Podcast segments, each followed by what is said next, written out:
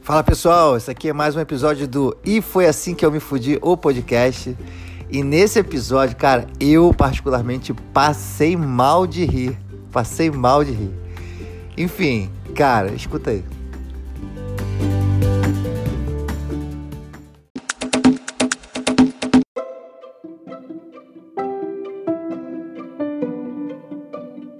Léo, eu vou contar uma história aqui pra você, mas você não conta pra ninguém não, tá? Só pros seus 100 mil seguidores. Olha, é um pouco triste e realmente, assim, é um trauma que eu vou levar pro resto da vida, né? Mas segura essa. Eu tinha 22 anos, mas desde os 17 anos eu ia pro motel com meu namorado e ele só ficava roçando, roçando e nada de penetrar. Aí eu falei assim, poxa, ele quer casar, ele quer que eu fique virgem até o casamento, aí tudo bem. Aí quando, a gente fez 20, quando eu fiz 22 anos, a gente foi de novo, né?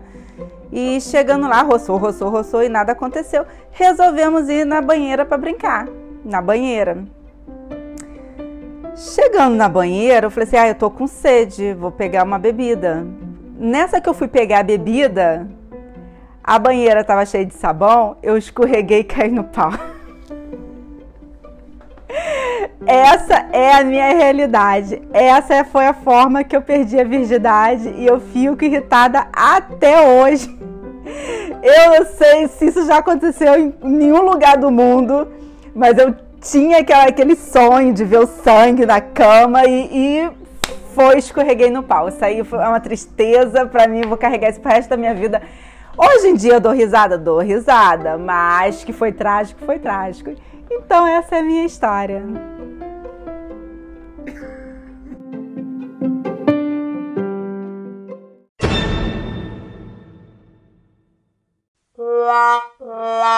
花